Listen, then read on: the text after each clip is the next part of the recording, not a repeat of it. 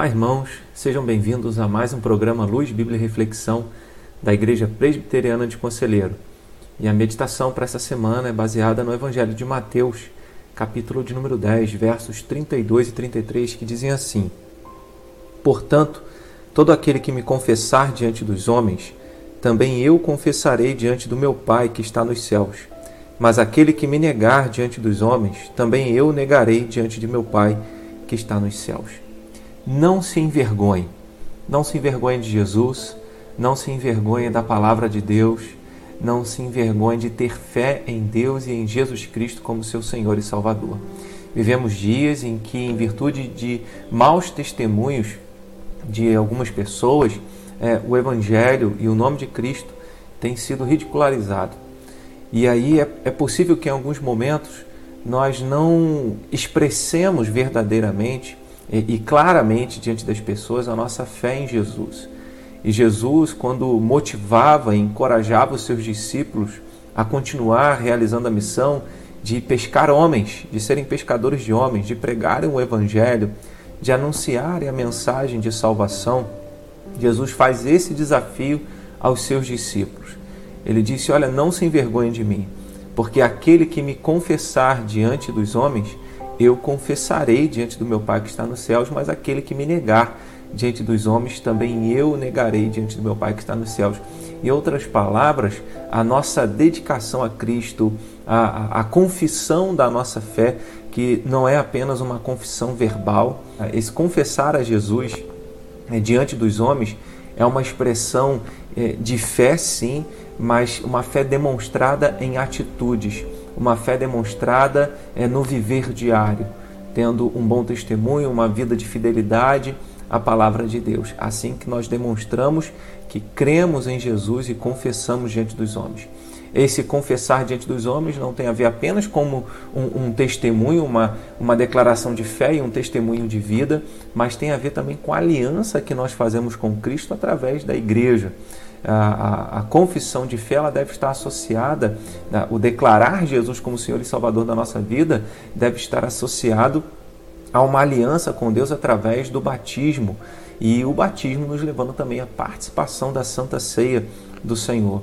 Então, não devemos nos envergonhar da nossa vida espiritual, não devemos, não devemos nos envergonhar do nosso relacionamento com Cristo, que deve estar presente no nosso trabalho, que deve estar presente dentro da nossa casa e não apenas quando vamos à igreja. O nosso relacionamento com Deus deve fazer parte é, de toda a nossa vida, de uma forma holística. Deus deve estar presente nos nossos pensamentos, nas nossas palavras, nas nossas atitudes, nas nossas necessidades materiais, espirituais e emocionais. Toda a nossa vida deve ser cercada por esse entendimento de que nós precisamos de Deus, de que nós precisamos de Jesus e que ele sim deve fazer parte constante da nossa vida. Você tem se envergonhado de Deus? E poderíamos pensar quais são as circunstâncias nas quais nós é, somos levados a nos envergonhar de Deus, a nos envergonhar de Jesus. Talvez na roda de conversa com alguns amigos, quando alguns é, acabam sendo irreverentes em relação a Cristo, em relação a palavras de Deus, quando alguns fazem chacota com o nome de Deus, e aí, é, ou defendem alguns valores e princípios contrários à palavra de Deus que Jesus jamais defenderia e nós silenciamos. Alguém certa vez já disse as seguintes palavras: o que mais me incomoda não é o grito dos sem ética, não é o grito dos maus, o que mais me incomoda é o silêncio dos bons.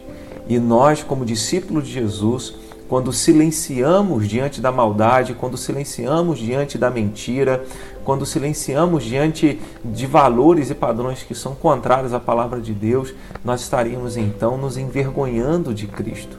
Nós estaríamos então negando o Senhor e deixando de confessá-lo com as nossas palavras, com as nossas atitudes, com o nosso posicionamento, com o nosso viver diário. Então, cada momento da nossa vida é uma oportunidade que nós temos de confessar o, o Deus em que nós cremos, de confessar a palavra de Deus e confessar o nome de Jesus. Quando nós nos posicionamos diante de um mundo mau, diante de pessoas que não temem a Deus, que não seguem os princípios e valores absolutos da palavra de Deus. Então não se envergonhe, porque vai chegar um dia quando Jesus voltar e nós estivermos para sempre com Ele, ou estivermos diante do seu juízo, e aí Jesus nos confessar diante de Deus. Isso é uma expressão simbólica que demonstra a, a salvação, que aponta para a segurança da nossa salvação. Em outras palavras, é como se Jesus estivesse dizendo: Olha, quem não se envergonhar de mim, me confessar diante do mundo, o nome dele vai estar inscrito é, no livro da vida, o nome dele vai estar diante de Deus. Então, que nós não tenhamos vergonha das coisas de Deus, que nós não tenhamos vergonha da vida espiritual. A vida humana não é, não é apenas uma vida material e física, a vida humana também é espiritual. E essa demonstração de que entendemos e, e, confiamos que a nossa vida também é uma vida espiritual é quando nós depositamos a nossa confiança para a salvação em Jesus Cristo. E não temos vergonha da Sua palavra, não temos vergonha de chamá-lo nosso Deus, não temos vergonha de orar em nome dele, não temos vergonha de nada de tudo aquilo que nos aproxima de Deus e nos faz demonstrar a nova vida que Jesus conquistou para nós através da sua obra da salvação. Uh, o mundo ele, ele tenta nos deixar é, envergonhados nesse sentido, porque aponta Jesus e, e, e fazem piadas e, e tentam dizer: olha, você é careta, você é ultrapassado porque acredita nessa história de Jesus. Jesus foi um libertador político, Jesus foi um revolucionário político, né? e você acredita nesse homem que foi crucificado. E existem aqueles que dizem que ele nem existiu ainda.